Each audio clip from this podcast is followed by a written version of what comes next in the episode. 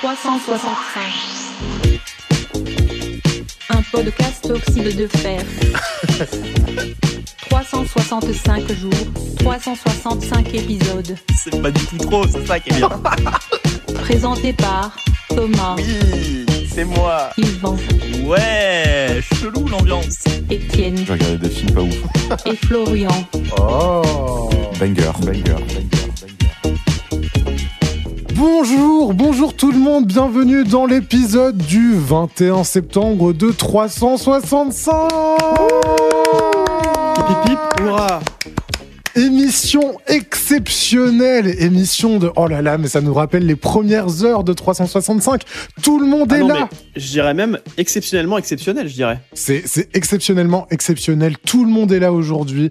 On a Étienne, Yvan, Thomas et moi-même Florian. Et bah ça, ça annonce une émission légendaire. Tout à Comment fait. ça va les amis? Bah ça farte. Ça, Qu'est-ce ça va hyper. que donc là euh, on enregistre un dimanche matin. Qu'est-ce que vous avez fait de beau hier soir? Oh, Ah, tu sais très bien ce qu'on a fait. Comment vous avez profité de votre euh, samedi oh, soir? quelle sale question. On a fait les bons geekos parce qu'on a streamé sur la chaîne Twitch de Oxyde de Fer que vous pouvez Ah bah oui, c'est follow. vrai en plus. On a streamé sur le Twitch. Ah non, pas moi. Alors Oui, là, sauf Yvan. oh, moi j'ai des copains qui sont sur euh, la ville où j'habite. Il a une vie sociale. pas vu depuis longtemps. J'ai été boire des moritos. Beaucoup trop. Oh là Oh, les mojitos. Vous ne, vous ne m'en voudrez pas s'il y a des fautes euh, dans, dans, dans la manière de décrire certains événements. Euh, j'ai été peinté au morito. On t'entendra C'est t'inquiète vrai pas. qu'on a eu un petit échange, euh, une petite conversation à 3h du Oui. mat. On m'a dit ah oui toi aussi t'es toujours Ah ouais, on est bah, toujours pas couché. Hein. Bien sûr. Ah, du coup, petits yeux ce matin, je suis désolé. hein. Bon ça annonce que du bon. Ouais.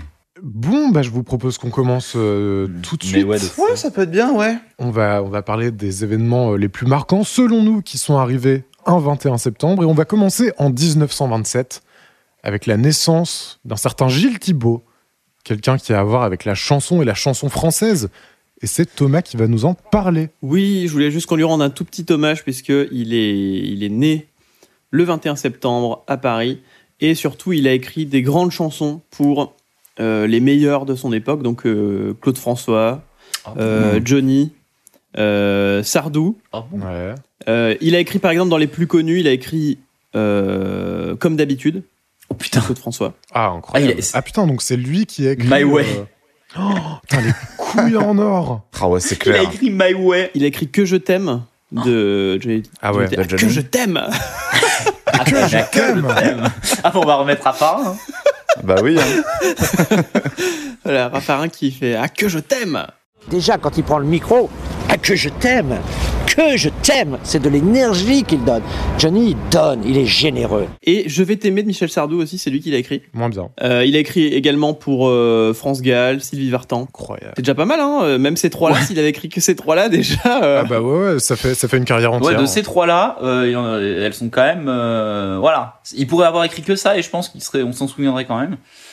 Et euh, il y a que comme d'habitude qui est bien. Voilà, je l'ai dit. Je m'en bats les couilles. Comme d'habitude, on peut peut-être rappeler l'anecdote euh, concernant Bowie. Ah oui. Bowie qui voulait reprendre euh, comme d'habitude à la base. Mm. Euh, sauf que finalement, l'adaptation a été faite par, euh, Bah, Sinatra, hein. par quelqu'un d'autre. Ouais, mais du coup, la- les paroles ont été reprises par Paul Anka et peut-être l'arrangement aussi. Ça n'a donc pas pu être fait par Bowie, mais Bowie, du coup, s'est inspiré complètement. Et d'ailleurs, si on écoute bien les progressions d'accords, c'est très proche Bah oui. euh, de la musicalité de comme d'habitude pour créer l'iPhone Mars. Exactement. Ah, c'est pour l'iPhone Mars? Ouais, ouais. Et si tu la réécoutes, si tu la réécoutes, c'est. Il me semble même qu'il y a des édits euh, sur YouTube des, des deux versions côte à côte euh, avec euh, l'instrumental de Ouais, l'autre et euh, d'une de l'une et euh, les vocaux de l'autre et c'est très ressemblant. Honnêtement, c'est. Mais du coup, ça a créé deux bangers. Oui, voilà. Que sont My Way et j'en place une pour My Way. Euh, allez écouter la version par Sid Vicious des Sex Pistols qui est, qui est effroyable. Ah ouais? Oui, mais elle est trop, elle est trop bien, elle est trop trop cool. Il y a un ho, ho, ho qui est légendaire, mais euh, ouais, ça vaut le grave le coup, elle est trop bien. Et le clip est exceptionnel. Et moi, en vrai, ma, ma version préférée de comme d'habitude, c'est celle de Bernard Tapie Bien sûr.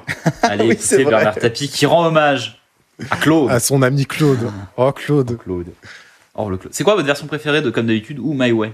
Allez. ah, moi, j'aime bien l'original, moi. Ah ouais? Euh, Donc laquelle l'original pour toi? Bah, celle de Claude François. Ah oui, donc comme d'habitude, vraiment. Ouais, ok, ok. ok. Bah ouais.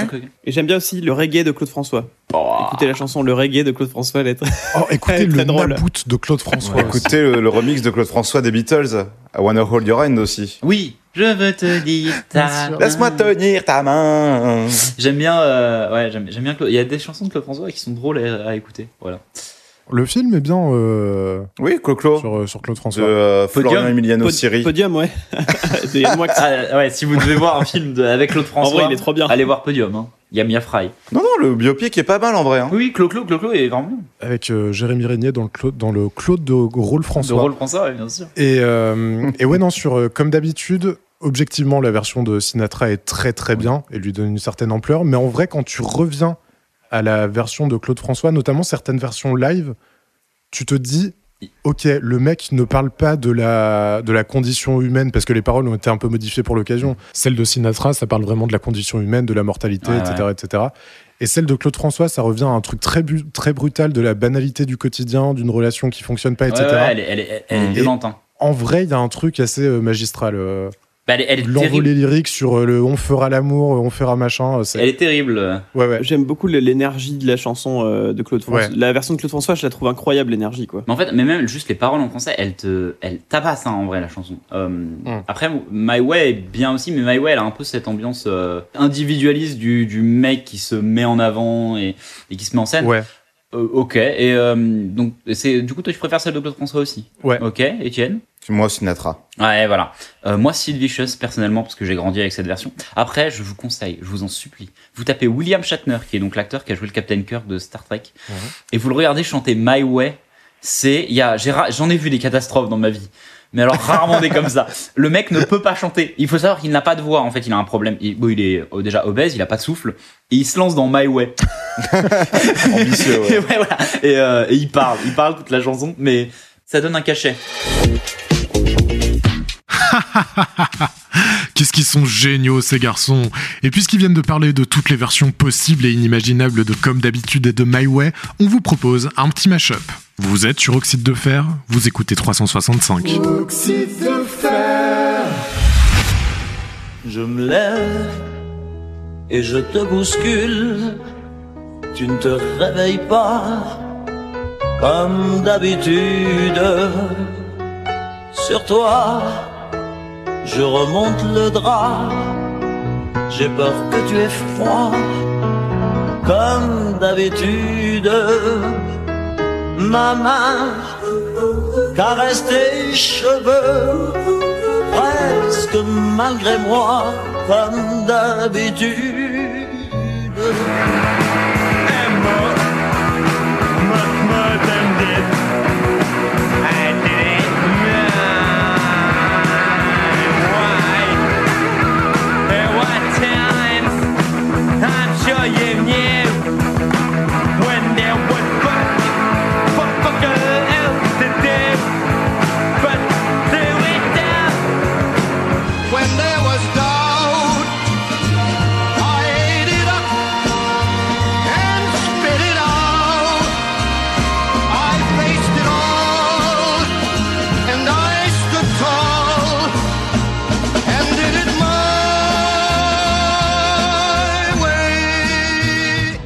It your way. But what is a man? What has he got? Not himself. Then he has not. I'm doing it my way. To say the things he truly feels, and not the words of one who kneels. The record shows you took the blows.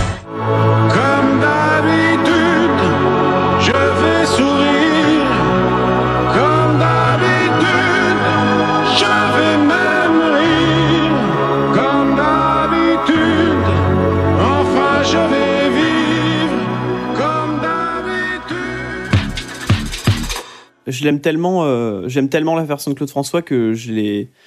C'est la, c'est la, c'est la chanson de fin d'un de mes spectacles d'impro euh, officiellement où euh, ça finit, elle finit, le spectacle finit comme ça avec une scène particulière et finit avec le, avec ma, Ah, comme euh, d'habitude. Comme d'habitude. Attends, c'est quel Ah, spectacle? Le, le dîner. À la fin du dîner, euh, on, on met euh, comme d'habitude. Ah putain, maintenant tu me le dis, peut-être. Un spectacle que vous pouvez voir à Dijon. Oui, allez voir. Putain. Vu, non mais en vrai, en vrai, plug comme un comme un bâtard. Super pour l'accessibilité. Plug comme un bâtard. Ah bah oui, plug. Hein. C'est un bon un bon spectacle d'impro avec des, des gens très talentueux que je que j'ai vu. Bon bah merci pour ça les gars. Euh, enchaînons. Thomas a l'habitude de brûler les planches de la scène à chaque fois qu'il quelle joue le dîner, son spectacle extraordinaire. On va parler d'un autre euh, incendie littéralement Waouh. en 1933. Il s'agit de l'ouv- on va parler de l'ouverture du procès de l'incendie du Reichstag. Évidemment, Et qui va nous en parler on tiens donc pose la C'est question. moi. Oh bah Bah, tiens, c'est Yvan, c'est ça c'est vraiment un c'est sujet à la. Yvan. hein. Euh, oui, euh, le Reichstag. Alors pour ceux qui ne savent pas ce qu'est le Reichstag, c'est tout simplement le Un groupe parlement. de rock cancel. Ouais, bah oui, c'est un peu ça. C'est le Parlement allemand, euh, l'équivalent du, du, Eh du oui. Parlement allemand. Le parle allemand. Le parle allemand. Oh putain. Joli. Et euh, faut savoir que dans la nuit du 27 au 28 février 1933, le truc il a pris feu sa race. C'est ce qu'ils ont dit d'ailleurs, c'était l'une des journaux allemands à Oh la vache Oh la belle prise Euh, Donc euh, le, le, le Reichstag brûle. Euh, faut savoir que ça arrive euh, de manière plutôt euh, abrupte et surtout de manière plutôt pratique. En fait, euh, faut savoir que Ah bon depuis deux mois en Allemagne, euh, le chancelier est déjà euh, depuis le 10, 10 janvier, si je me souviens bien, Adolf Hitler. la honte. Mais le truc, c'est qu'il a que deux ministres. En fait, le chancelier euh, précédent, Franz von Papen, il était euh, un peu malin et il savait que tu pouvais pas donner les pleins pouvoirs comme ça à Hitler euh, en lui donnant plein de ministres parce que sinon ce serait trop le bordel. Le président de l'époque, euh, Heidenberg, Edinburgh, Edinburgh, je sais même pas comment ça se dit, Heidenberg, qui était euh, un vieux, euh, un vieux soldat à la con. Il avait dit à Franz von Papen, il nous faut une majorité quelque part. Prenez les nazis, on s'en fout. Enfin, les nazis. Prenez les social-démocrates. les nationales, pardon, euh, les national-démocrates. Ouais. On s'en fout. Euh, on leur donnera, les social-démocrates, c'est autre chose. Les national-démocrates, on leur donnera euh, pas trop les pouvoirs. On leur donne deux ministres. Et c'est bon, ils auront la, chancellerie. Mais en fait, Franz von Papen, tu restes au gouvernement et tu seras le, le ministre de facto. Euh, ça se casse la gueule assez vite. Et du coup, Edinburgh, il, Edinburgh, Edinburgh, il demande à, euh, il demande à Hitler, il faut trouver une majorité. Et Hitler décide de relancer des élections législatives. Donc, le Reichstag va changer. Le Parlement va changer. Euh, faut savoir que les nazis ont pas trop le vent en poupe. En vrai, c'est le premier parti du pays, mais euh, ça va moins fort que ça a été pendant quelques années. Pendant ce temps, en préparation des élections, Göring, euh, que euh, un mec sympa, euh, euh, décide de recruter les SA, donc euh, les euh, chemises marron, donc Section euh, d'assaut. voilà section d'assaut des, des troupes euh, nazies Ils ont côtoyé du Et- pavé. les SS afin de devenir grosso merdo la police et aider. Donc voilà, les- elle pue un peu déjà à la merde ces élections. Et puis euh, on trouve euh, la bonne idée euh, de euh, dire concrètement, euh, bah maintenant c'est une police politique. Donc voilà, non, vraiment l'ambiance n'était pas folle. Et euh, au milieu de toute cette préparation pour les élections, il y a euh, Marinus van der Lubbe, qui est un communiste euh, du Pays-Bas, qui est en, Allemagne depuis euh, gro- grosso modo une bonne demi-année, qui a déjà essayé de cramer euh, un bureau de chômeurs à Berlin. Oh. Il a essayé de cramer la mairie de Berlin. Il a essayé de cramer plusieurs euh, euh, bâtiments officiels. Et globalement, le mec est pas très doué parce qu'il a jamais vraiment réussi. Euh, dans la nuit du euh, 27 au 28 février, il se, il réussit à s'introduire dans le Reichstag et il commence à essayer d'y foutre le feu. Il est pas très doué toujours, hein. c'est-à-dire que, il- alors déjà le bâtiment, imaginez euh, un bâtiment politique gigantesque type euh, notre Assemblée euh, nationale, ça crame pas comme ça. Mais alors lui en plus il est mauvais, hein, parce que euh, il commence à essayer de cramer euh, des bureaux, ça prend pas. Il essaie de cramer euh, des, des tapisseries, ça prend pas mal. Et il fait plusieurs départs de feu, et puis d'un coup il se rend compte, ah putain, pour une fois ça marche. Et il y a tout qui prend, ouais. et il y a tout qui prend feu. Euh, la police arrive et voit arriver un type en sueur torse nu qui dit franchement c'est le feu. c'est pas moi. bon bah c'était euh, Ma- Marinus euh, Marinus van der Lubbe. Tout de suite le lendemain, euh, les dignitaires allemands commencent, principalement les dignitaires nazis, commencent à dire mais ça, ça c'est un communiste qui a fait le coup. Donc qui sait qui était derrière lui? C'était les communistes. Donc qu'est-ce qu'on va faire nous? Eh ben paf euh, un des euh, premiers ministres précédents, un homme de l'ombre appelé euh, Kurt von Schleicher, qui était vraiment Bon, on a, on a eu Hitler hein, au pouvoir en, Allemagne, mais euh, Schleicher, c'était pas un jojo non plus, qui était euh, limite dictatorial et qui avait du coup un plan pour récupérer les pleins pouvoirs si la, République de Weimar était attaquée. Euh, Hitler, opportunistiquement, s'en est, servi euh, et euh, le, le, décret, le décret qui est mis en place à ce moment-là, donc prévu par Kurt von Schleicher en cas d'attaque contre la République, euh, c'est de virer euh, la liberté personnelle au droit de la libre expression, euh, la liberté de la presse, les restrictions au droit de réunion d'association. Euh, euh, donc il n'y a plus besoin de mandat, il n'y a plus besoin de de- de- d'ordonnance de, confiscation. En gros, le gouvernement peut tout faire. Et Hitler, il est en mode, c'est pas moi qui l'ai mis en place le truc, attention, c'était mes prédécesseurs. On peut le faire, mais je le fais. Il le met en place. Du coup, les communistes sont virés. Euh, le, le- le- les élections, oh, elles sont là si vous voulez, mais euh, bon, il n'y a plus les communistes. Et puis, de toute façon, euh, euh, Hitler utilise ce décret pour se donner les pleins pouvoirs. C'est terminé. Quelque temps après, en septembre, on commence le procès quand même du bon Marinus van der. On lui a, on lui accole euh, trois personnes euh, en mode, bah ces gens-là étaient ses complices, alors qu'il les a jamais vus.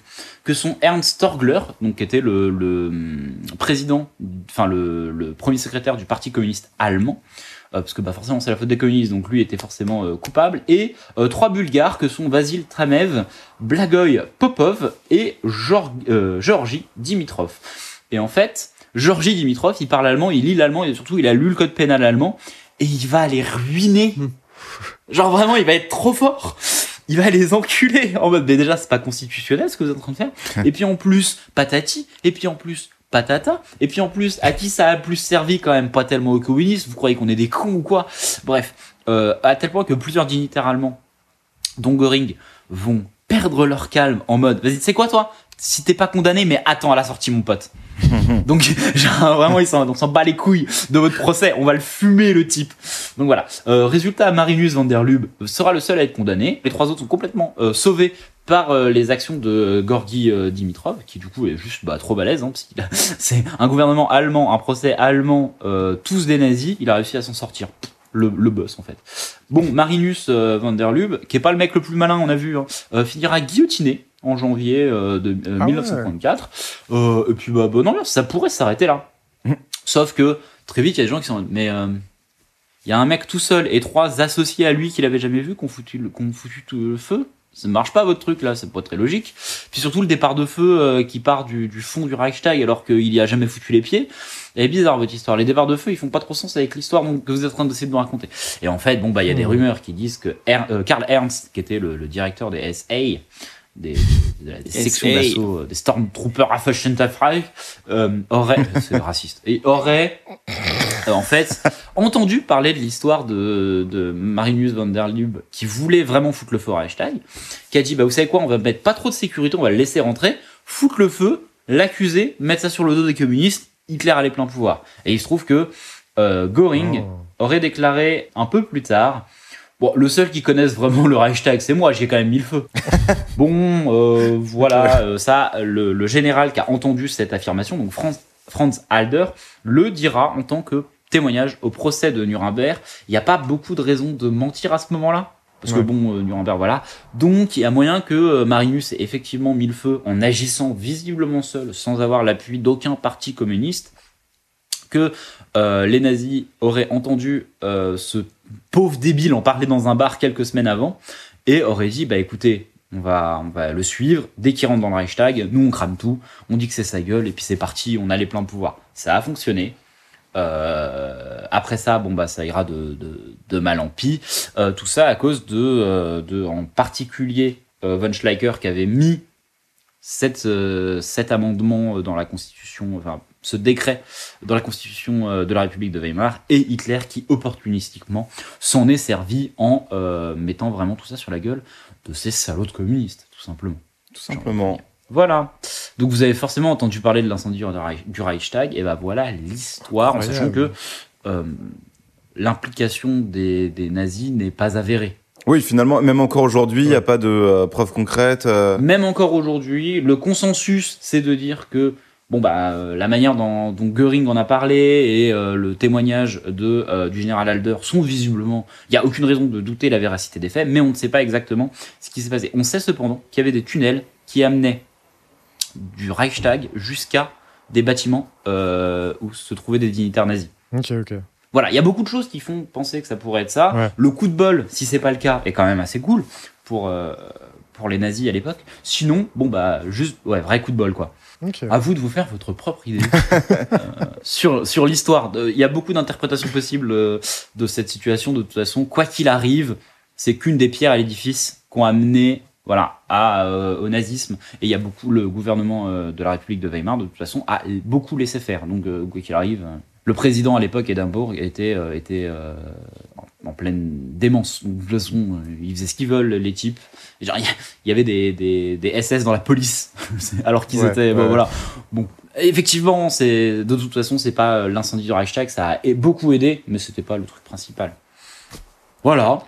Ok. Et ben, merci pour ce très beau sujet, Ah, ce Yvan. bout d'histoire là. Ouais, ce petit bout d'histoire. Avec des morceaux de chocolat. Toujours, hein, moi je le dis à chaque fois, mais euh, 365 c'est vraiment bien pour nous apprendre tout ce qu'on nous apprend pas en, Ah, en cours et là ces anecdotes. tu n'en avais pas parlé à l'école on, on l'avait survolé, tu vois, mais jamais dans les détails comme maintenant. C'est comme la nuit de cristal cours, euh. ou la nuit des longs couteaux. Il y a plein de trucs où tu t'intéresses pas aussi. La nuit des longs couteaux, on en avait parlé pour le coup. Ouais. Ouais, c'est terrible. En fait, ça me rappelle à quel point, par exemple, au brevet où nous nous demandait d'apprendre simplement des dates Oui. associées à des événements, mais c'est. L'incendie du Reichstag. Oui. Parce qu'en fait, c'était en mode, ah, ça y est, c'est la chute de, c'est la chute de la République et tout. Pas du tout, pas tant. Mais, mais c'est vrai, ça, t'as as raison. Parce qu'il y avait littéralement une épreuve qui consistait à juste Ouais, remettre les chronologie. bons événements par rapport aux bonnes dates. Sans forcément avoir euh, le timeline. contexte, le pourquoi du comment. Et surtout, c'est surtout que il y a des, selon les personnes, on n'est pas au bon moment pour avoir envie d'écouter aussi ça. hein. Moi, je sais que l'histoire, j'en avais rien à foutre euh, Tout à- ah oui. quand j'étais à l'école primaire, au collège. Par contre, à partir du lycée, ça commençait à m'intéresser. Et puis maintenant, ça m'intéresse vachement plus que quand j'étais au collège, tu vois. Ouais, mais je me rappelle que le sujet de devoir de mémoire qui touchait un peu, un peu à la Seconde Guerre mondiale, Ouais. au lycée était ultra intéressant. Et on aurait eu le même cours, je pense, au collège, mais juste, je m'en serais battu les couilles. Ouais, ouais, ouais. Mais De toute façon, après, cha- chaque, personne qui est passionnée rend son sujet euh, passionnant. Donc, Bah, si t'avais des profs, en plus, qui te donnaient pas envie de te pencher dans l'histoire, ça devait pas forcément aider si de base t'aimais Ouais, pas. ouais. J'ai eu aucun prof passionné en maths, moi, perso, je pense. Moi, j'avais eu Madame en histoire, autant dire que dès qu'il s'agissait de l'histoire allemande, euh, elle était chaude. hein. Oh, putain. Allez, super. Et elle était horrible. Voilà. On était en 1933, on va passer en 1934 et on va passer de l'autre côté de l'Atlantique. On va, on va passer non pas aux États-Unis, mais au Canada. Et on va parler d'un poète qui naît aujourd'hui, d'un poète chanteur canadien, Leonard Cohen. Bon, bah, extraordinaire. Donc, il naît le 21 septembre 1934. Il mourra le 7 novembre 2016. Je sais pas si vous vous en rappelez, mais je m'en rappelle et c'était terrible. Bien sûr, je, je m'en souviens euh, très bien. Donc c'est juste pour en parler euh, dans les grandes lignes. Moi, j'ai, euh, j'ai- j'aime beaucoup, beaucoup, beaucoup Leonard Cohen. Il a vraiment une vie. Il est né dans les années 30. Il a une vie de. Il est poète, quoi. Il a une vie de bohème un petit peu. il est, euh, il est né. Il est habité dans une banlieue de la ville de Québec, Québec. alors qu'il était dans une famille juive anglophone. Et d'ailleurs, ayant grandi euh, à Québec, il a toujours été très favorable à toutes les décisions de maintien de la culture francophone, du français, de la langue française, etc. etc. Je vais pas du tout rentrer dans les détails de la politique euh, québécoise, français. mais euh, il y a du nationalisme québécois, il y a cette volonté de maintenir le français, il y a des trucs euh, complètement nauséabonds, mais là je parle juste du, du maintien de la culture francophone face à, à l'effacement qu'on peut euh, qu'on risque de rencontrer à côté des États-Unis Bah, et de la langue euh, et de- Ouais. du monde anglophone. Le soft power américain qui est quand même assez écrasant, Ouais. Donc euh, il a une, une vie ouais, de poète, d'artiste, il a fait des retraites zen, euh, il est allé en Grèce, il s'est acheté une, une baraque qu'il a gardée 40 ans sur une île où il n'y avait ni électricité ni eau courante. Oh. Et surtout, bah, par exemple, on peut parler en, en- rapidement en Grèce, il a rencontré sa muse, Marianne Ichen, Iyen, je sais pas comment on prononce, qui est euh, une femme norvégienne qu'il rencontre et qui lui inspirera notamment Solong Marianne Ah Bah oui. en 68. Ils ont vécu 9 ans ensemble, il me semble. Après leur séparation, ils ont continué à rester très proches. Euh, je disais donc Leonard Cohen meurt en juillet 2016 et il meurt trois mois après euh, sa, sa muse Marianne. Oh. Il, est- il lui écrira une dernière lettre quelques jours avant qu'elle ne meure. Je vous la cite, c'est magnifique. Nous sommes arrivés au point où nous sommes si vieux que nos corps tombent en lambeaux, et je pense que je te rejoindrai bientôt. Sache que je suis si près derrière toi que si tu tends la main, tu peux atteindre la mienne.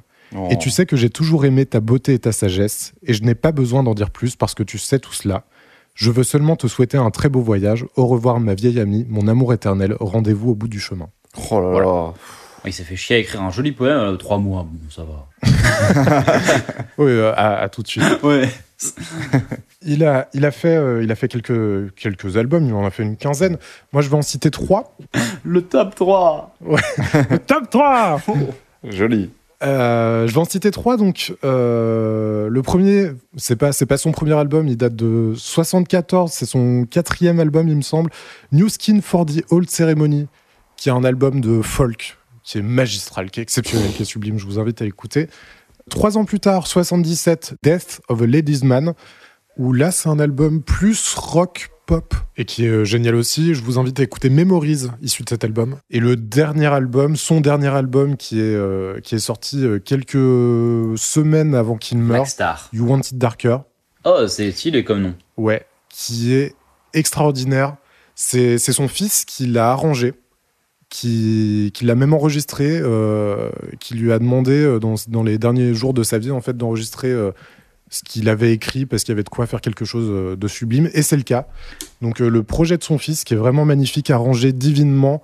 Un- on a un Leonard Cohen qui est vieux, qui est malade. À la fin de sa vie, lui, du coup, il avait une leucémie. Et il est mort d'ailleurs d'une chute. Et il n'a pas, il pas tenu le coup. Et il a une voix terriblement grave. Et il y, a des- a arrangements euh, qui font. Il y a des chœurs un peu spectraux. C'est vraiment. C'est un album euh, un peu dur à écouter, du coup, quand on sait que Leonard Cohen va mourir euh, quelques, quelques temps après.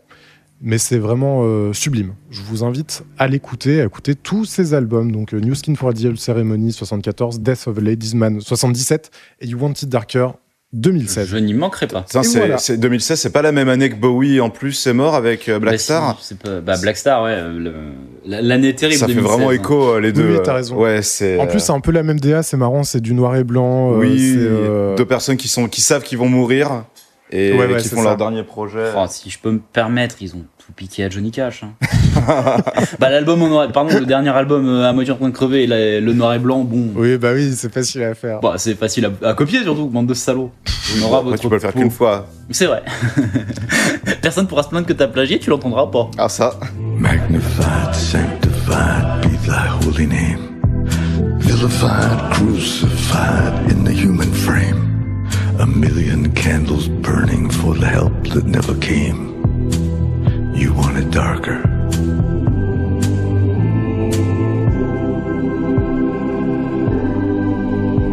Hey, nay, nay, nay, nay. I'm ready, my lord.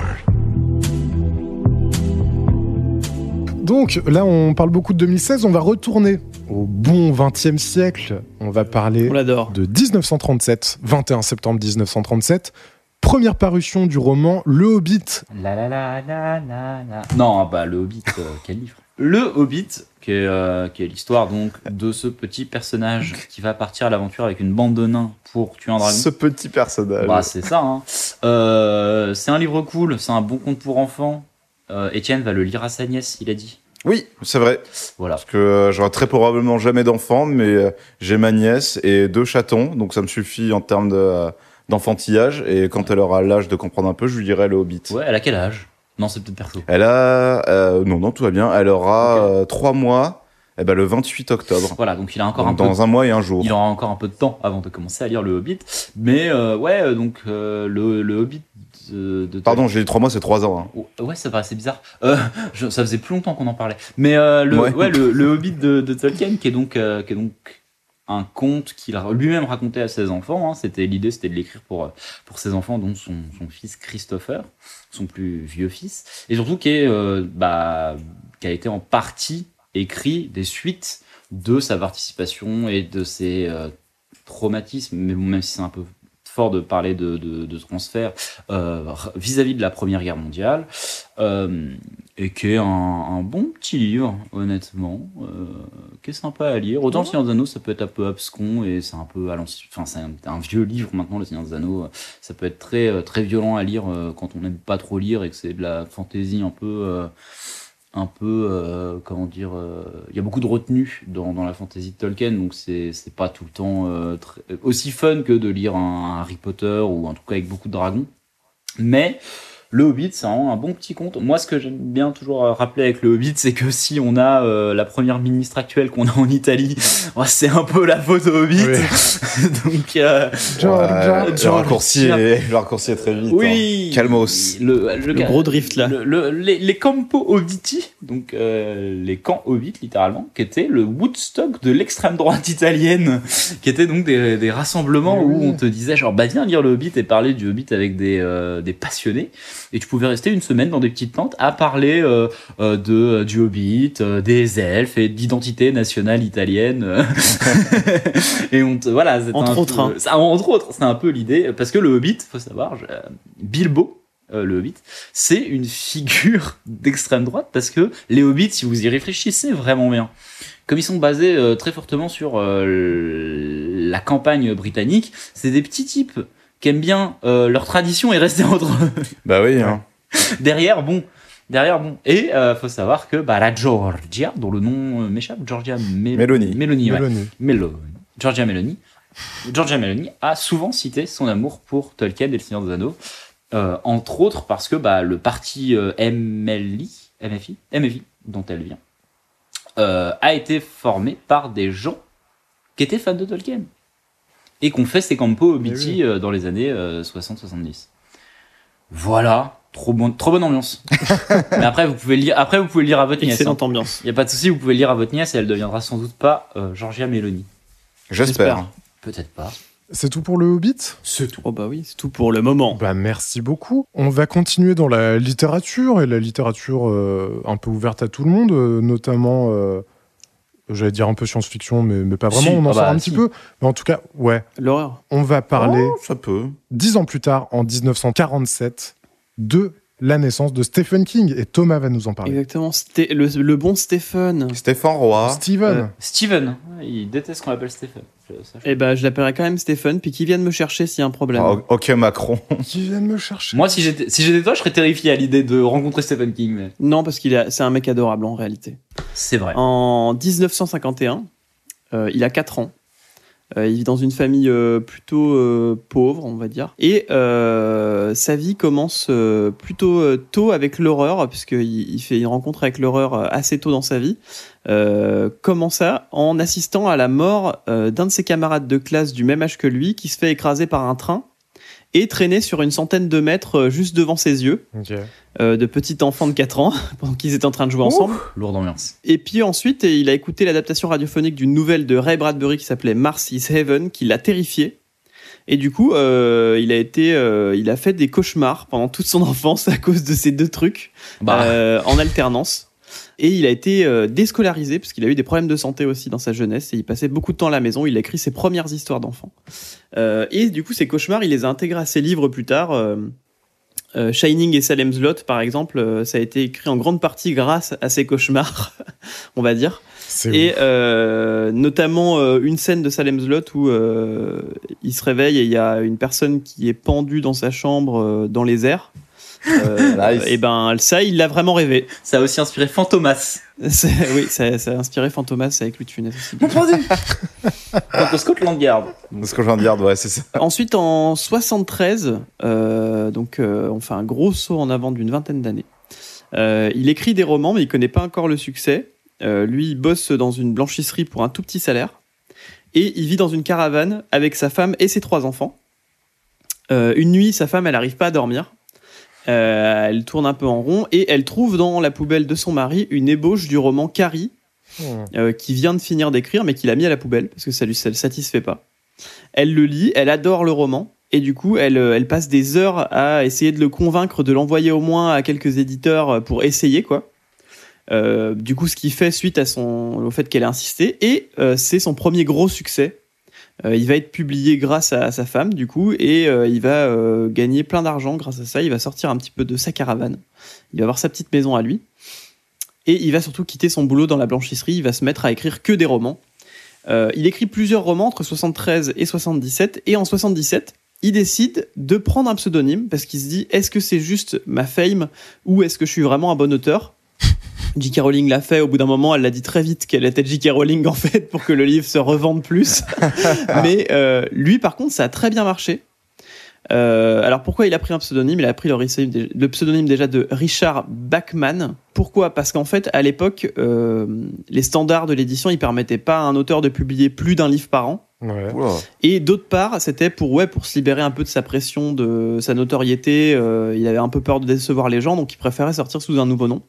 Il a sorti le roman Rage sous ce pseudonyme, Euh, gros succès. Et il sort, plusieurs romans euh, sous ce nom-là, euh, dont beaucoup sont importants comme Running Man, qui a été adapté avec Schwarzenegger par exemple. Il invente toute une vie d'ailleurs à cet auteur imaginaire, Richard Bachman. Il dit qu'il travaille dans la marine marchande, etc. Qu'il a un enfant qui est mort lorsqu'il avait 6 ans. Et en 85, il décide de faire mourir ce faux auteur d'un cancer. Et il avoue tout à la presse euh, quelques mois après en disant Bon, en fait, c'était moi depuis le début. Ah. Putain, j'ai jamais entendu parler de ça. Il avait son Ah Paul bah. Bismuth à lui, dis donc. C'est ça, il avait son Paul Bismuth. Il avait son, Joseph son Joseph à lui. Lubski à lui. Et euh, en parlant du roman Rage, du coup, euh, roman, le roman Rage, je sais pas si vous connaissez, mais ça parle d'un jeune lycéen qui prend sa prof de maths en otage et qui bute toute sa classe. Ok. Euh, le roman est un gros succès, tellement que dans les années 90, beaucoup de lycéens se sont mis à faire la même chose, Bah oui. avec exactement le même mode opératoire que dans le livre. Ouais. Et, il y a pas une histoire où ils ont retrouvé le premier qui l'a fait, ils ont retrouvé le livre euh, chez le gamin même. Il y a Si, pas une si, histoire si. comme ça? Ouais, c'est ça. Ouais, ouais, ouais. Et avec ouais, le ouais. même mode opératoire Ah en ouais. plus. Ouais, ouais. Et du coup, en 99, à la suite de la tuerie de Columbine, euh, King a demandé oui. à ses éditeurs que son livre soit retiré complètement du marché et depuis, il a, il a pas été publié pendant des années parce que euh, lui se sentait euh, potentiellement coupable de tout ce qui se passait alors qu'il avait juste voulu écrire un livre. Je l'ai lu. Ok, mec. J'ai lu Rage. Et alors, t'en as pensé quoi? Est-ce que t'as fait des bêtises? Non, non, je l'ai lu. Je l'ai lu. On allait tous les trois au lycée ensemble. Ah. Euh, Des trucs qui se recomposent Je- dans ouais, mon ouais, esprit. ouais. là. C'est vrai qu'il avait des idées un peu bizarres à cette on, époque-là. on parlera, on parlera fort, fort de, de mon rapport à Stephen King si vous le voulez bien. Mais euh, il est, il est nul à chier le livre. Voilà. Ok. Ok. Je vais vous, je vais vous donner des petites anecdotes. Euh, pour, le, pour le livre Ça, euh, donc le, le clown, Bien sûr. il s'est inspiré de Ronald McDonald parce que il allait manger au McDo un coup et il y avait euh, la mascotte Ronald McDonald dedans qui lui tape sur l'épaule. Il s'est retourné, il a vraiment flippé parce qu'il a vu le gros, en gros plan la tête de Ronald McDonald lui sourire. Et euh, du coup, ça lui a fait peur. Et du coup, ça lui a donné l'idée de ce personnage. Et euh, John Wayne Gacy aussi, un serial killer qui, euh, qui tuait des gens la nuit. Et le jour, il se déguisait en clown pour amuser les enfants. Ouais. Donc, autant dire que là, le, le rapprochement se fait facilement. Et, et donc, bah, voilà, voilà, pour, voilà pour ça. C'est comme ça qu'il a créé Pennywise. Gripsou. Pendant l'écriture de Shining, euh, il était complètement alcoolique et cocaïnomane. Ouais. Et il dira même que le perso de Shining, euh, comment il s'appelle euh, Jack Terrence. Jack Terrence. Jack Terrence, Torrance. euh, bah, c'est un des personnages qui est le plus proche de lui Bah oui. Oula. euh, à ce moment-là. C'est un auteur raté alcoolique. Bon. Euh, sauf euh, la hache en moins, peut-être, on va dire. Il a, il a jamais cassé de porte avec une hache, apparemment. Non, mais il a défoncé des automobiles. Il a essayé de faire des 1v1 contre des camions avec sa voiture. Ça, c'est perdu. Et il a gamin qui a des pouvoirs. hein. Et son fils est ouais, sorcier. Et il se souvient même plus avoir écrit euh, certains livres, Cujo par exemple, ou les Tommy Knockers. Il se souvient plus les avoir écrits parce qu'il était tellement défonce-man que euh, qu'il les a écrits En même temps, même s'il n'avait pas été euh, défoncé un seul instant, il en a écrit tellement.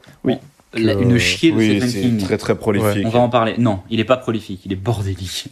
En 87, sa famille, euh, elle, le- elle le met un peu euh, en face de son problème d'alcool et de, et de drogue. Et du coup, il a un peu un petit choc et il rentre en cure de désintox. Et aujourd'hui, il est sobre, en tout cas, dit-il. Hmm. En 99, pendant une, une petite balade matinale, il se fait renverser par un van pas loin de chez lui. Il est admis aux urgences dans un état grave avec 9 fractures à la jambe droite, une fracture du col du fémur, 4 côtes cassées. Le van, il voulait se venger pour tous les camions qu'il avait défoncés. le, bah, le van, il a vu euh, Maximum Overdrive, qui est un film avec des camions tueurs. Du coup, il a eu 5 interventions chirurgicales, plusieurs mois d'hospitalisation, et euh, par la suite, il a acheté le van qui l'avait percuté pour l'éclater à la batte de Ah ouais. Ah puis il d'accord. envoyé à la fourrière. cathartique, putain. Oui, donc en fait, c'est l'origin story. euh. De, de pourquoi il a fait euh, Maximum Overdrive, le film où on éclate des camions. Ce À délire. savoir que qu'il est dans un groupe de rock, il est musicien, il est dans un groupe de rock, il est guitariste. Euh, c'est un groupe où il y a uniquement des auteurs. Et dans ce groupe, il y a euh, par exemple quelqu'un que vous connaissez peut-être qui est Matt Groening, le- l'auteur de Simpson. Ah ouais. Et Ah du ouais coup, ils jouent ensemble dans le même groupe. Et il y a Marc Lévy aussi. Non. Mais, y a, mais par contre, euh, il y a euh, Virginie Despentes. Donc c'est cool. Et Yann Moix. Je suis un peu curieux. En plus d'être un super auteur, c'est un, c'est un, il adore le cinéma. C'est un gros fan de cinéma. Bon, il aime pas Shining de Kubrick. hein. Euh, en 2002, il a acheté les 200 tickets d'une salle de ciné pour voir tranquillement 28 jours plus tard. Juste, Oh. juste un riche, le gars. Chance. Et euh, il a fait aussi, il a aussi, ah merde, c'est pour quel film qu'il a fait ça? Merde. Il a- Dis-moi. J'ai oublié. Je peux peut-être essayer de t'aider. Vas-y. Euh, comment il s'appelle le gars qui fait de l'horreur, qui est super bon euh... euh, non, il fait pas de l'horreur, il fait du fantastique. Guillermo del Toro. Ah oui. Oui. Il a, il a vu un film ju- assis juste à côté de Guillermo del Toro et Guillermo del Toro a été surpris à quel point euh, le gars jubilait pendant le film et euh, trouvait que c'était génial et arrêtait pas de dire que c'était génial dans l'oreille de Guillermo del Toro pendant tout le film. Oh, le relou. Et du coup, c'est un de ses meilleurs souvenirs à Del Toro. Et il a mis en place euh, un truc important aussi. Il a mis en place euh, pour ses romans le fait que les étudiants amér- euh, puissent acquérir les droits de ces romans pour un dollar Oui. tant qu'ils commercialisent pas. Mm. Et sous condition aussi qu'ils envoient leur euh, scénario à Stephen King, qui les lit ensuite et qui met de côté euh, ceux qui trouvent bons pour les défendre auprès des producteurs s'ils les trouvent euh, vraiment bons. Quoi. Euh, c'est ce qui a permis à Darabon de faire euh, La ligne verte, par exemple, euh, où Stephen King là, euh, l'a- a plus soyé au- auprès des producteurs et a dit je veux que si ça se fait, je veux bien que je veux que ce gars le, le fasse quoi. Il a donné son feu vert. Et Darabon, il a aussi Exactement. fait. euh, c'est pas Darabon aussi qui a fait euh, The Miss Si, il, en- il a fait deux. Ouais, ça, Ouais, il en a ça. fait deux. Qui a la pire Ouais. fin, honnêtement. Mais bon, bref. Et voilà pour moi, pour, pour Stephen King, euh, je ne dirais Ah bah, rien merci, de plus. trop bien. Ah ouais, de fou. Du coup, Yvan, tu voulais peut-être parler de, De ta relation. ton rapport à Stephen Je- King, à Stephen King. J'aime ce gars Détesté. de tout Non. mon âme Ah, ok. sur un livre sur deux environ. Ouais, d'accord. Ouais. c'est terrible. Il y a des livres que je trouve qui sont ridicules, mais il le, après il le dit lui-même. Il est, euh, il est pas toujours euh, ok avec les, les livres euh, dans l'état où ils sortent, mais il est à un point où il les sort. Mais putain, cet auteur est, est, est, est- est zinzin. Faut lire du Stephen King, je vous en supplie. Euh, je, je l'aime de mon cœur. Et en fait, au lycée, je, je suis un gros lecteur, moi. Je- voilà. Gros cerveau. Oh, le Oh, gros lecteur. Et euh, au lycée, je, c'était terrible. Je lisais Stephen King H24, quoi. Genre, je rentrais du lycée, je lisais Stephen King. J'allais me coucher trop tard parce que je finissais des livres de Stephen King. Et, con comme j'étais à 16-17 ans, je me suis dit, putain, mais c'est le meilleur auteur du monde, je vais lire tous ses livres. Bien sûr. Fils de pute de Stephen King. A- genre, je me suis écœuré de lire ses bouquins, mais il y en a qui Ouais, sont bah ouais. exceptionnels. Mon top 5 de, des meilleurs livres de Stephen King, Vas-y.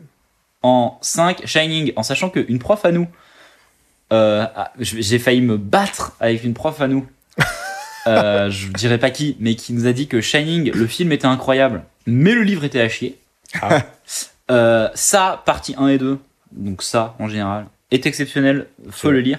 Salem's Lot, donc euh, Salem, est une dingue Ouais. insane. Et les deux derniers dont je vais parler, dont il y a mon top 1 dedans, sont des livres un petit peu moins euh, connus. Il y a un livre qu'il a écrit euh, sous le pseudonyme de euh, Richard Bachman, qui est donc La peau des os, sur la peau des os, qui est un livre horrible, et Du Maquise, qui est un, un livre, vous allez voir, c'est sur un mec qui a un accident de, un auteur, un peintre, qui a un accident de, de voiture, Ouais. qui fonce dans une grue, en l'occurrence, donc c'est pas un van, euh, et qui perd l'usage d'un bras, et qui va donc sur les keys américains, qui sont des endroits, euh, euh, si vous avez déjà vu les Beach- un clip des Beach Boys, c'est les endroits où ils vont surfer, donc c'est à, euh, à la Floride, c'est plein de petites îles et tout, et qui décide de euh, peindre avec sa main non directrice, parce qu'il a jamais essayé et tout, et il se rend compte que l'île sur laquelle il est, donc du Maquise, est très chelou, et que surtout, il y a des peintures qu'il peint, et il se rend compte pendant qu'il les peint que il peint avec sa main amputée. Ah, ok. Et surtout, bah, des- par exemple, il peint une gamine et il voit une gamine sur la plage, etc. etc. Et le, le, le, le livre est incroyablement terrifiant. Sachez que Stephen King n'a jamais fait une bonne fin à un de ses putains de bouquins. C'est toujours exceptionnel pour 350 pages et les 15 dernières, t'es en mode c'est de la merde. Il en a marre, il veut finir. Mais oui, mais il le dit lui-même. Et puis là, à la fin, bah, euh, ils meurent tous, voilà. Il, C'est bon. il- il- il le, il le dit lui-même, il est, il est très mauvais. euh, voilà. Et euh, j'en place une pour euh, La Tour Noire, qui est donc euh, son œuvre fleuve euh, Ouais. voilà et il y a un bordel avec la il est trop fort en fait parce que il a écrit 850 bouquins et il y en a genre 55 qui sont reliables à la tour noire Ok, qui se passe dans un univers euh, très abscon très méta où potentiellement tous les livres existent, aucun livre n'existe. Ah oui, mais oui, je vois. Mais oui, c'est c'est c'est exceptionnel euh, comme. Et c'est euh, pourquoi? comme- Parce qu'il y a eu un autodafé euh, géant ou euh, parce que juste ça n'a jamais existé euh, Non, en il y a fait. aucune trace? Ah non non, tous les Non, parce que tous c'est les un principe de, de science-fiction. quoi. C'est c'est très méta où en fait c'est un peu le- l'univers de la création de Stephen King. Les livres n'existent pas, c'est-à-dire que c'est pas des livres dans l'univers de. Stephen King, mais les histoires existent. Ok.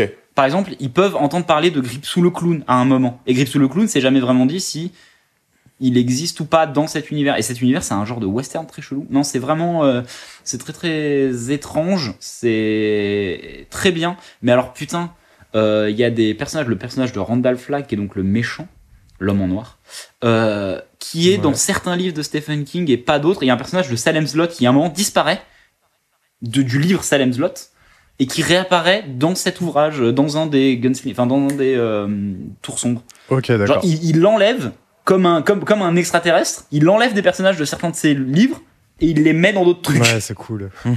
Et c'est du coup, le, mais par contre, c'est un, c'est très difficile à suivre. Il y a des gens qui font des chronologies et qui sont pas d'accord sur quel ordre faut lire les livres et surtout à quel moment tu lis, par exemple, ça de Stephen King. Parce que ça de Stephen Ok. King existe. Oui, mais t'as raison.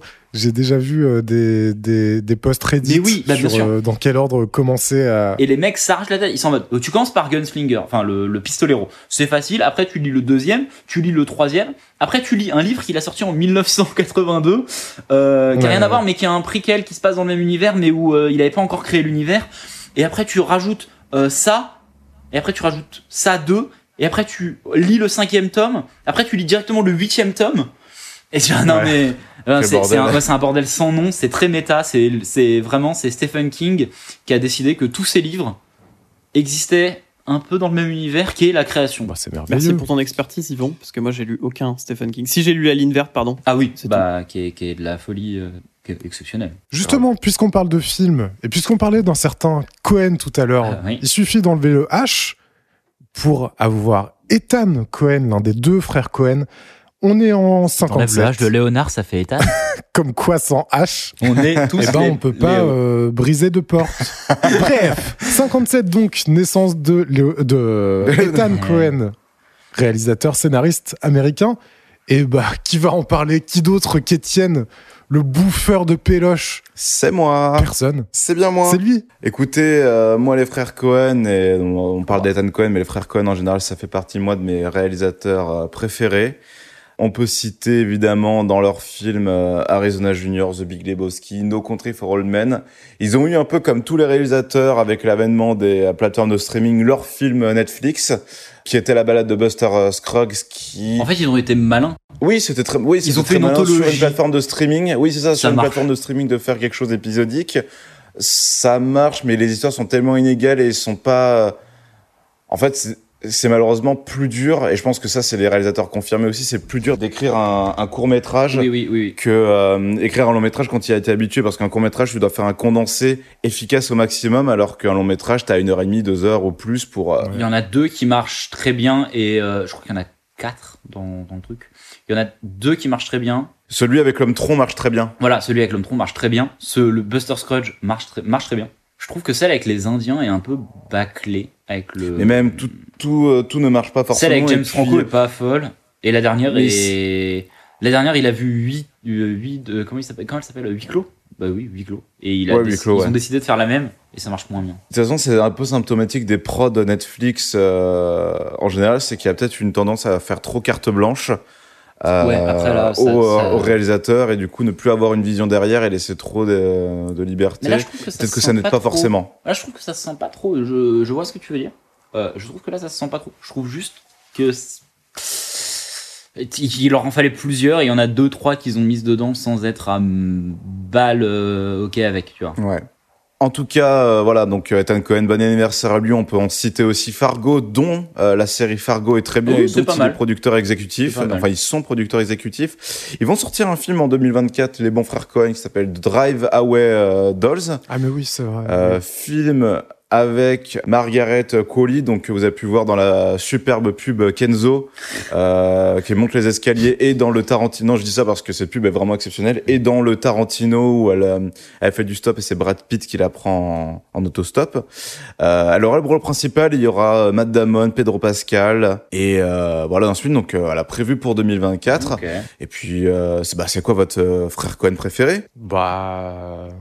Ah, Bah attends, je vais guess pour Yvan. En Je vais vrai- guess pour Yvan, c'est Big Lebowski. C'est mort. Ouais, bah en vrai, moi, c'est ça. hein. Menteur. C'est non, mais non. Tout ça parce qu'il a, il a ressemblé au Dude à un moment dans sa vie. hein. Mais non, il faisait que d'en parler à une époque. C'est un de mes films préférés. Il y a pas de souci. Mon film préféré des, des frères Cohen, c'est euh, No Country for All Men.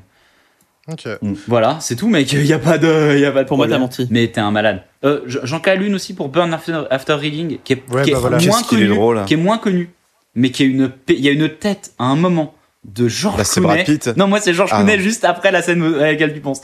Et déjà, je- euh, Brad Pitt joue un putain de crétin Ah, qui est trop attachant, mais qui est un crétin. oui. Et euh, George Clooney a une tête à un moment dans le film. Je peux la revoir sur mon lit de mort et tu m'entends rigoler.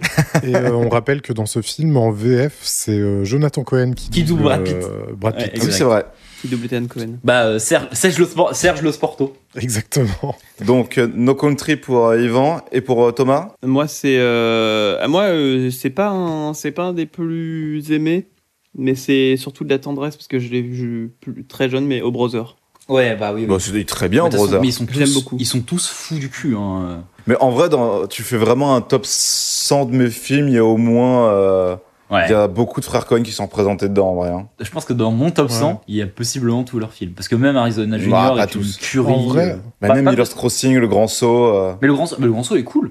il est exceptionnel, Le Grand Saut. Ah bah voilà, oui. J'ai j'ai cru que tu disais non, tu mets pas Reverse Crossing et le grand saut. Tu vois. Ah non, non, Mais non, si, justement. voilà, enfin, ouais, tu vois, mais qui sont moins connus et moins Ah oui, oui, mais acclamés, voyez- on va voyez- dire, il reste exceptionnel. Et toi, euh, Florian? Moi, c'est euh, bah, du coup, soit pareil, euh, Burn After Reading, soit. Insane Lewin euh, Davis. Big Ah oui, putain, mais c'est vrai. Ah, mais ah, c'est bah, vrai qu'ils ont fait ça. oh, Oh. putain, j'avais zappé. Moi, j'étais persuadé que t'allais le dire en premier Insane Lewin Ah non, mais oui, euh, ça m'était sorti. Est-ce qu'on a tête. le droit, je vous en supplie, de mettre pas la chanson, mais juste Adam Driver qui fait Outer Space?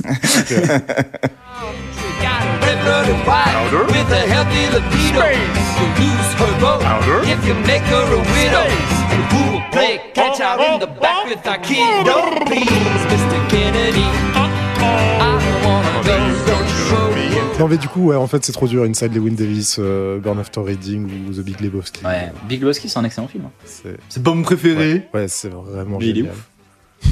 Merci, Bah ouais, Étienne, pour tous ces souvenirs. euh. J'ai un peu envie de revoir O Brother du coup, je vais pas vous le cacher. Ouais. Mais voilà, vraiment, mater vraiment les yeux fermés la filmo des frères Cohen. non, ouvrez euh, les yeux au contraire. C'est. euh, Soyez pas cons. Mais voilà, 9 fois sur 10, vous allez passer un très très bon moment. Merci beaucoup. On va passer en 93 et ce sera le dernier gros sujet avant les jeux vidéo et les films. 93, on va parler de la crise constitutionnelle russe. Et c'est moi qui vais vous en parler. Donc 93 en Russie, on, on en est où? Ça va. Bon, il n'y a plus de mur. Puis une maison qui tient, putain. Plus rien ne tient. Euh, la chute du, du bloc soviétique est, est arrivée. Depuis 85, il y a eu euh, la perestroïka de Gorbatchev, qui était euh, des réformes économiques euh, mises en place pour essayer de remonter le pays à flot. Ouais, ouais. qui ont été menées par le président Gorbatchev de l'URSS à l'époque. Cette fois, on est en 93 et la perestroïka, donc il y a eu plein de réformes sociales notamment, mais ça a créé aussi notamment un gros problème d'inflation en Russie. Pour info, l'inflation en 91, les prix augmentent de 108% par rapport à l'année précédente. Les exports chutent de 33% et le budget de l'État se trouve en déficit de 150 milliards de roubles. Tranquille. Donc c'est même un état d'hyperinflation. Donc voilà un petit peu la, la situation euh, sur le plan économique et donc forcément politique. Donc en 93, le président de la Russie cette fois-ci c'est Boris Eltsine et il a un petit problème avec le Congrès des députés du peuple.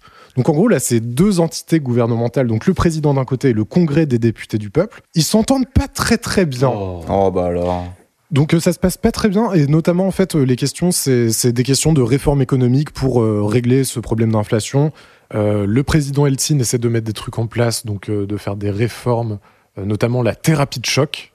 Donc la thérapie de choc c'est toute une série de, de réformes très libérales qui consistent à faire des privatisations un peu soudaines, une modification des, prix, d'échanges et globalement une libéralisation du commerce extérieur. Et en fait, le Congrès des députés du peuple bloque un petit peu euh, toutes, ces, toutes ces réformes.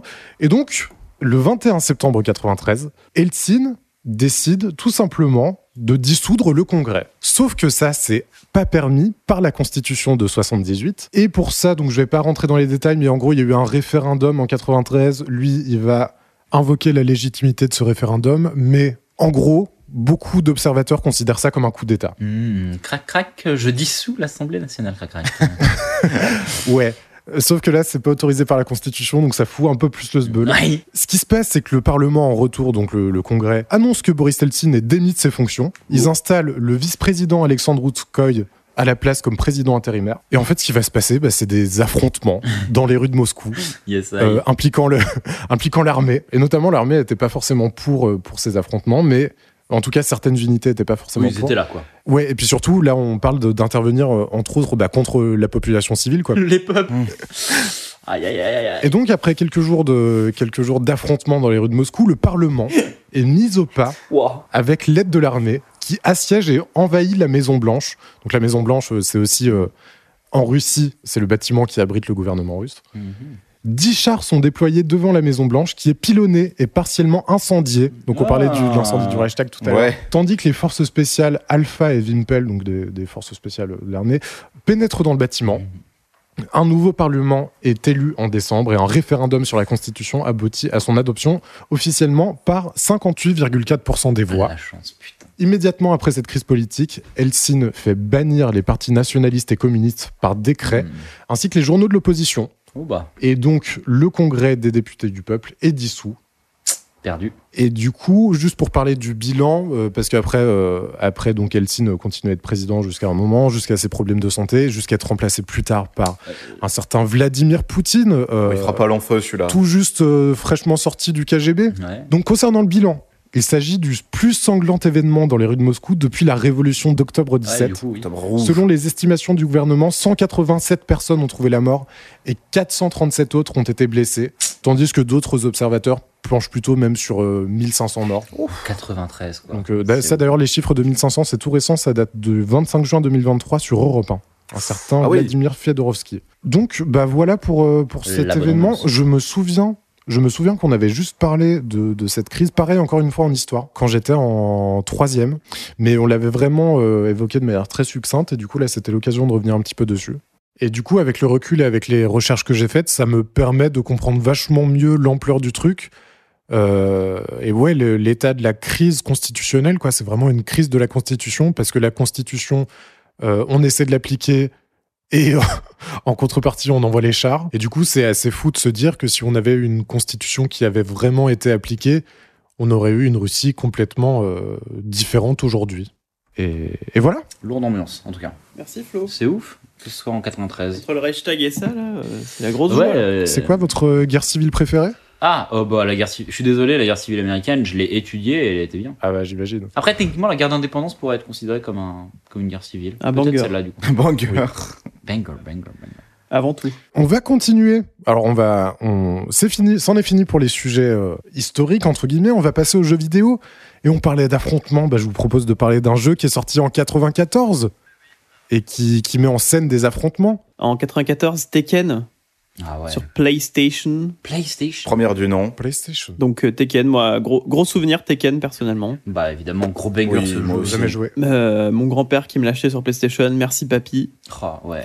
Euh, et là, c'est gros bourrinage de manette euh, sans, sans rien comprendre à ce que je faisais, mais euh, toujours un plaisir. Bah, C'était l'avantage par rapport à d'autres jeux de combat plus tactiques, c'est que Tekken, vraiment, tu pouvais appuyer sur n'importe quel bouton, ça faisait des prises. Ouais. Tu prenais Eddie Gordo, il faisait des pirouettes en, en appuyant sur n'importe quel bouton. Oui, et bah Tekken encore aujourd'hui. Hein. Tekken aujourd'hui, vous prenez euh, quatre potes, vous les mettez devant une télé avec Tekken, même s'ils ne savent pas jouer, ils s'amuseront. C'est c'est un des jeux les plus, euh, les plus euh, faciles à prendre en main parce que tu touches des boutons, il se passe des vrais trucs à l'écran, tu fais des, des bons coups et tout. Tu seras pas bon, c'est pas la question, mais tu te marres, c'est trop bien Tekken. Oui, c'est ça, ça marche avec des potes. 2004, Monster Hunter euh, sur PlayStation. Donc ça donnera suite à beaucoup de jeux Monster Hunter qui vont sortir dans le futur. Euh, Et euh, Katamari Damacy en 2004, gros jeu euh, indépendant. C'est le jeu où tu roules des trucs et ça fait une grosse boule, c'est ça? Ouais, t'as un petit bonhomme qui fait rouler une boule et en fait, euh, comme une boule de neige un peu, et sur tous les objets sur lesquels il passe, bah, sa boule grossit. Voilà, c'est le, le but du jeu. Je C'est crois que le c'était très jeu. populaire au Japon parce qu'on voyait beaucoup de pubs et ça marchait très bien. Ça a marché en Occident, mais pas autant. Pierre qui roule le jeu, quoi. C'est c'est un mini-jeu Fall Guys. Ouais. C'est gros, gros, gros, gros succès, euh, en tout cas, gros, gros succès à l'époque. Euh, des bonnes notes vraiment partout, partout. Et puis, euh, grosse postérité. Il y a même eu une version PlayStation 4 et Xbox euh, en 2020. Euh, mais c'est c'est un gros, gros jeu en tout cas. Ok. Euh, 2010, Sid Meier Civilization 5. Ça, c'est oh pour, oui. les, pour les, les aficionados de jeux de, de civilisation. Donc, euh, vous êtes euh, par exemple. euh, 4X. De Vous 4 êtes par exemple l'Empire romain, il va falloir que vous faisiez évoluer votre, euh, votre civilisation et que vous développiez votre civilisation avec toutes les autres qui sont à côté et qui vont peut-être vous attaquer ou Eh oui. etc. Il faut fumer Gandhi. Et en 2015, Soma, euh, un jeu d'horreur des créateurs d'Amnesia, donc euh, gros jeu d'horreur. Ça se passe sous l'eau. J'y ai joué, Ah. je l'ai fini. Bah, Ça, ça fait peur pas autant qu'Amnesia. Oui, bah. Et euh, moi, en fait, je suis extrêmement fan de tout ce qui est les abysses et monde aquatique. Et euh, il y avait ce côté-là, mais pas assez exploité, je Mm. trouve. Et puis, le jeu était un peu rigide dans les déplacements et dans le gameplay en général. Donc, j'en ai pas gardé un souvenir assez exceptionnel. L'histoire était là, mais on a, c'était plus prétexte pour avancer que vraiment raconter quelque chose. Euh, donc, j'en ai pas gardé forcément des bons souvenirs. Je le recommande pas, mais je le défoncerai pas non plus. Très bien. Et ben écoutez, moi c'est tout pour moi, on peut passer au film.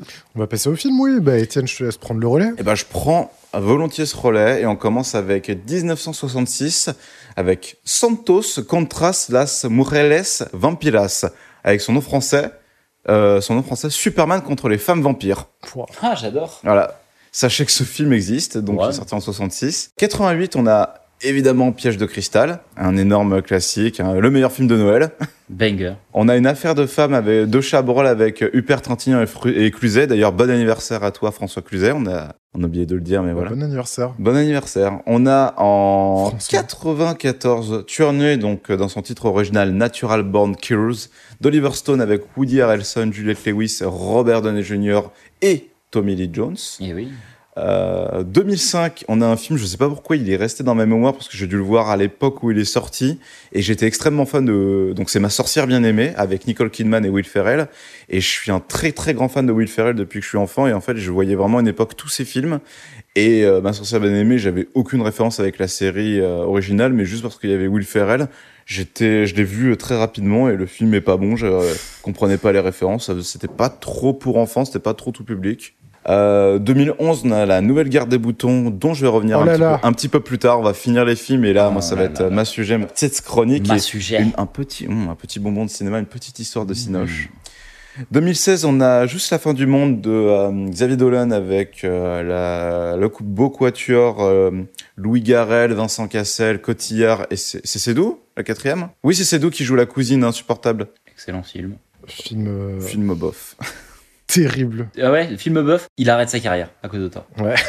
Quelque part, c'est pas plus mal. Non, mais à part Laurent Seniway Euh, et euh, et, euh, Mommy. et merde l'autre comment il s'appelle euh, Mommy, alors Mommy ouais et le troisième c'est comment il s'appelle euh, Thomas Laferme. dans la, Thomas Thomas Laferme Thomas Laferme qui sont très bien vraiment les autres euh, c'est non mais Laurent Seniway c'est vraiment son chef-d'œuvre je trouve Ah, Ça, par contre, je suis d'accord. Mais Euh, 2016 on a le remake du projet Blair Witch nul. donc en found footage nul effectivement on a Kubo et l'armure magique donc qui a été un film en stop motion Très qui bien. est magnifique je vous invite Il est beau ce film, putain. Même si ce film ne vous intéresse pas pour euh, X raisons, regardez juste des behind the scenes de euh, Kubo Il est beau. et vous verrez bah, vraiment comment est fait un film en stop motion, donc vraiment frame par frame avec euh, les mouvements qui sont recréés euh, directement. C'est magnifique, c'est très bien fait. En plus, c'est fait. euh, je crois que c'est une coprode française en plus, donc euh, voilà, Cocorico, allez voir ça, ça vaut le coup.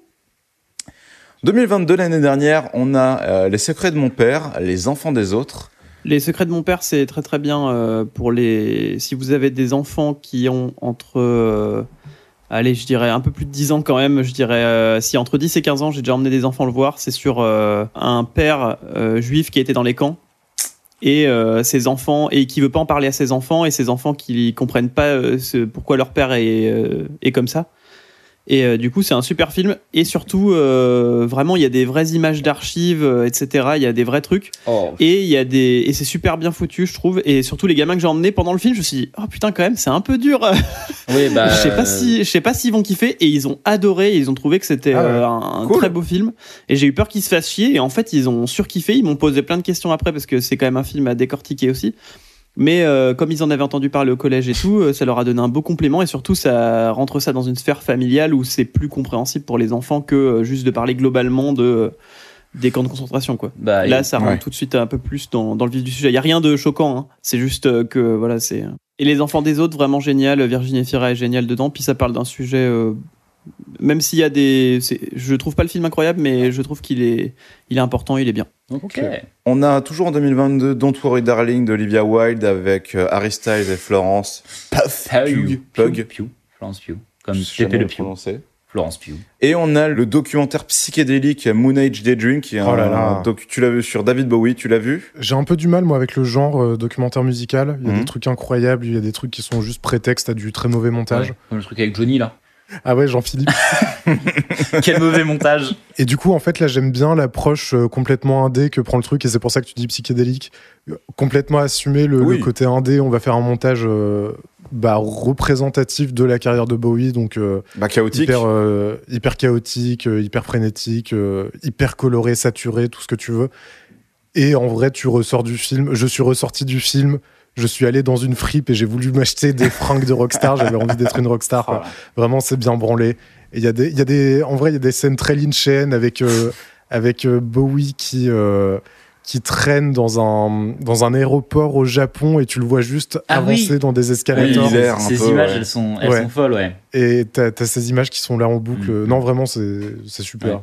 Et du coup, ne le regardez pas forcément si vous voulez tout savoir sur la vie de Bowie, parce que c'est pas, c'est pas forcément l'idée, quoi. C'est plus pour s'imprégner de l'énergie du personnage. À savoir que du coup, son fils euh, Duncan Jones, qui est un Oh, réalisateur de films, va faire un biopic Oh.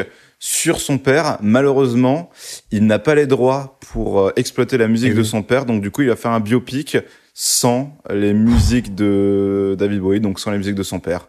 Donc le projet Ça est rend toujours en construction. Un film muet. Bah non, mais du coup, je sais pas comment ça se passe. Je sais même plus si le projet est abandonné ou quoi. Mais en tout cas, il y avait évidemment ça en préparation. Il y a encore des petites guerres judiciaires, mais voilà, c'est. euh, Putain, ça veut dire que Duncan Jones, il a eu les droits de Warcraft avant d'avoir les droits des les musiques de son père. c'est absurde. C'est ouf ça. Euh, regardez Moon de Duncan Jones. Oui, on- de toute façon, je crois qu'on en a Je déjà parlé euh, dans. Oui, je pense, je pense. On revenait en 2011 en tout cas, avec du coup une, petite une petite histoire de cinéma français. Voilà. Donc imaginez-vous, vous êtes le 21 septembre euh, 2011, vous êtes en famille, que vous soyez un père de famille ou un enfant, et il y a quelqu'un de votre famille qui dit Venez, on va voir la guerre des boutons. Ce à quoi quelqu'un peut vous répondre Lequel? Lequel? Ah oui. Parce qu'effectivement, en le 21 septembre euh, 2011, il y avait à l'époque dans les salles de cinéma deux guerres des boutons qui étaient proposées. Un qui était euh, qui était euh, réalisé par Yann Samuel et produit par Marc Dupont-Avis, donc celui euh, qui est derrière Xilam, donc qui s'appelle sobrement La guerre des boutons, sorti euh, du coup une semaine plus tôt, donc euh, la semaine dernière, je vous en parlais dans 365. Et cette semaine, du coup, est sortie la nouvelle guerre des boutons de Christophe Baratier, produit par le grand, enfin le grand producteur, le producteur très expérimenté Thomas Langman. Oh, Alors, revenons un petit peu sur euh, toute cette histoire. Donc, en 1962, donc Yves Robert euh, adaptait La guerre des boutons, donc euh, le roman de Louis Pergaud, et ça avait déjà bien marché. Donc, euh, 10 millions de spectateurs, il avait été rediffusé plein de fois à la télé, donc euh, un franc succès. Le bouquin a été publié en 1912 et en 2011, euh, le roman est tombé dans le domaine public. Superbe, du coup, ça coûtera moins cher pour, les, pour exploiter les droits, donc le film sera plus bénéfique. En plus, La guerre des boutons, il y a déjà eu un film, c'est une histoire que les Français connaissent, donc c'est parfait. Banco. Sauf que deux producteurs ont saisi du coup l'occasion de voir ça. Marc Dupont-Avis déjà, donc comme je vous ai dit, il était derrière Xilam et de base il voulait en faire euh, non pas un film, euh, un film, mais euh, un long métrage d'animation. Ça lui a été refusé parce que ça, va- ça sera moins vendu, donc il va partir sur du long métrage classique. Donc on a Marc Dupont-Avis d'un côté et Thomas Langman derrière, donc fils de Claude Berry, euh, avec sa société de production La Petite Reine, qui lui s'est spécialisé dans les films à gros budget. Donc euh, on peut citer Astérix aux Jeux Bah Olympiques ouais. et Mérine par exemple. Oui. Voilà, deux films à des succès euh, certains. Puis il y a des anecdotes Mais- marrantes euh, sur Astérix aussi. hein. Ouais, ça on en reviendra plus tard, tout à fait. Donc Marc Dupont-Avis, donc c'est le premier film qui est sorti, donc La guerre des boutons originale. Il a eu un budget assez confortable de 14 millions d'euros, donc euh, ce qui est très correct pour un film euh, de cette ampleur, un film d'époque et tout comme ça. Très très bien. Euh, Yann Samuel, donc ce qu'il faut savoir, le réalisateur du film produit par Marc de, de Pontavis, il avait fait Jeune enfant, donc un film euh, qui avait coûté très peu cher mais qui avait réussi à être rentable avec 1,1 million d'entrées en 2003. Et donc dans ce film, il y a euh, avec un beau casting, donc il y a Mathilde Seigné, Eric Elmosnino, donc c'est celui qui a fait le biopic de Gainsbourg pour ceux qui ne s'en rappellent plus, et il y a Alain Chabat. Le film de Thomas Longman, lui, aura un budget un poil plus conséquent de 14,5 millions d'euros. Et euh, lui, par contre, il a un réalisateur un peu plus bankable, on va dire, c'est Christophe Baratier. C'est tout simplement celui qui a fait Les Choristes. Donc Les Choristes, on le rappelle, c'est 8,5 millions d'entrées, donc c'est un très gros succès. Et lui, il a un degré au-dessus en termes de casting, pareil, euh, niveau bankable. Donc il y a Cadmerade, Laetitia Casta, Guillaume Canet et Gérard Jugnot. Donc euh, voilà, sachant que la guerre des boutons euh, de euh, Yann Samuel se passe dans les années 60 et la nouvelle guerre se passe dans les années 40. C'est pour la petite anecdote, ça n'aura aucune influence, mais c'est pour le contexte. Du coup, pour arriver un petit peu à la genèse du film, Marc de Pontavis, il a dit, pour faire cette donc au-delà du fait qu'il voulait faire la guerre des boutons, enfin qu'il y avait le domaine public qui était dépassé, il a dit tout a commencé en Noël 2009. Mon fils lisait la guerre des boutons pour l'école. J'ai eu envie de relire l'histoire de ces gamins. Et donc du coup, c'est comme ça qu'il a appris que euh, le livre allait tomber dans le domaine public. Et donc ça, ce que j'ai dit auparavant, c'est que ça, allait, allège le budget du film de 300 000 euros. Donc ce qui est quand même euh, pas mal. Tu peux euh, tu peux éviter de payer des stagiaires et payer des vrais techniciens déjà avec ça. Et donc du coup, ça convaincra Yann Samuel donc de réaliser le, le film. Et voilà. Au même moment, Thomas Langman, euh, donc lui, il ressort de euh, Astérix, euh, Bélix Mission Cléopâtre. Il a donc entre les mains une euh, nouvelle adaptation de La Guerre des Boutons écrite euh, par un inconnu qui a l'obligeance de lui signaler que le texte va, de- va tomber dans le domaine public. Donc déjà un petit peu bizarre. Il propose le projet donc à Christophe Baratier et avec Stéphane Keller. qui va écrire aussi, ils vont dire, donc ils vont situer le scénario en 1944, et euh, il va dire à ce sujet-là, les deux guerres entrent en résonance, donc la, Seconde Guerre mondiale et la guerre des boutons, et du coup il disait, ça me permettait d'intégrer ce personnage d'enfant juif, de montrer qu'il y a une cause plus noble que la rivalité entre les deux villages. Voilà, c'est seulement en septembre que nous avons découvert l'autre projet en soumettant euh, le nôtre à TF1 et Canal+. Qui, euh, donc ça c'est Emmanuel Montamat, le co-directeur de Langman, qui lui dit ça. Et il lui dit que finalement, c'est un petit peu un coup de massue quand ils ont appris ça, donc chacun l'un pour l'autre, mais que euh, qu'en fait, il y avait une, une espèce de course à la montre qui allait se déclencher pour qui allait sortir le film euh, le plus vite. Donc Marc Dupont-Avis, plus tard, il va affirmer que Thomas Langman lui avait proposé de transformer son film en projet d'animation, donc il va relancer euh, cette volonté initiale. Et euh, Yann Samuel, donc le réalisateur de La guerre des boutons du Pont-Avis, va dire J'ai compris que ce serait dur de finir notre film en se battant contre quelqu'un pour qui l'argent n'est pas une limite. Donc en parlant de Thomas Langman. Euh, Langman m'a proposé de manière insistante un chèque en blanc pour mon, pro- pour que mon prochain film si j'abandonnais celui-ci. Entre Putain. les tentatives de soudoiement et les appels passés à mon équipe technique, les méthodes qu'a employé Langman pour faire tomber notre film étaient odieuses, pire, mafieuses, censurge-t-il. Euh, c'est insensé de dire qu'on a voulu soudoyer qui que ce soit. C'est totalement faux. On n'a aucune envie de travailler avec Ken Samuel, dira Emmanuel Montama, donc le co-directeur de Thomas Langman. Donc bonne ambiance euh, déjà, une bonne guerre entre la guerre des boutons. Donc fin janvier, Thomas Langman et Christophe Barati ils obtiennent le soutien de Canal+. Et pour ne pas passer à côté euh, de tout ça, TF1 devient coproductif des deux films. Et euh, le projet de Marc Dupont-Avis galère un petit peu avec euh, son budget, mais euh, arrive à rester dans la course et à réussir à sortir le film une semaine euh, plus tôt. Et d'ailleurs, euh, Yann Samuel, il explique euh, qu'ils ont euh, utilisé une technique assez ingénieuse, c'est que pour gagner du temps, ils ont mixé, donc ce qui est inconcevable en soi, et pourtant ça a marché parce que la preuve ils sont sortis plus tôt, ils ont mixé l'image en même temps que le son. Pouah, quelle Donc horreur. ça devait être un enfer et ça devait organiser une prépa, un espèce de workflow horrible pour tout faire en même temps. Ça doit vraiment être un putain de casse-tête. Et Thomas Langman, qu'est-ce qu'il pour quelqu'un qui, dont l'argent n'a pas de limite, qu'est-ce qu'il a fait Thomas Langman Eh ben il a triplé les équipes de post-production. Ouais, ouais, donc montage, image, euh, son euh, et étalonnage. Et donc ils ont fait euh, en six semaines, ils ont fait la post-production du film, ce qui d'habitude met quatre mois pour un long métrage de cette envergure-là. Oh, le crunch. Le ré- ouais, c'est vraiment crunch. Le réalisateur donc euh, de la Nouvelle Guerre des Boutons de Barati il disait pendant le tournage, je travaillais aussi le soir et week-end. Calmos, les, les premiers assistants réalisateurs aussi. On a travaillé dans l'urgence, mais rien n'a été bâclé. C'était évidemment pour la promo. Bien sûr. Donc euh, UGC, Pathé Gaumont et MK2, ils programmeront donc du coup les deux films avec euh, le même nombre euh, de euh, distributions, donc 600 copies. Et euh, ils vendaient un peu le film en mode, il y a un film avec Alain Chabat et un autre avec Cadmerat, donc c'était un peu les deux grosses stars de l'époque. Ouais. La victoire donc du coup, qui a gagné finalement? Bah, C'est évidemment Langman parce qu'il avait plus d'argent et il avait le bras un petit peu plus long, donc il y a eu un plus gros travail de communication qui a été fait. Euh, ils ont été beaucoup plus sur les plateaux TF1, notamment d'Arthur, euh, Michel Drucker. Et euh, il est un peu dégoûté, Yann Samuel, le réalisateur donc de la guerre des boutons, euh, origine de la guerre des boutons, euh, simplement du nom.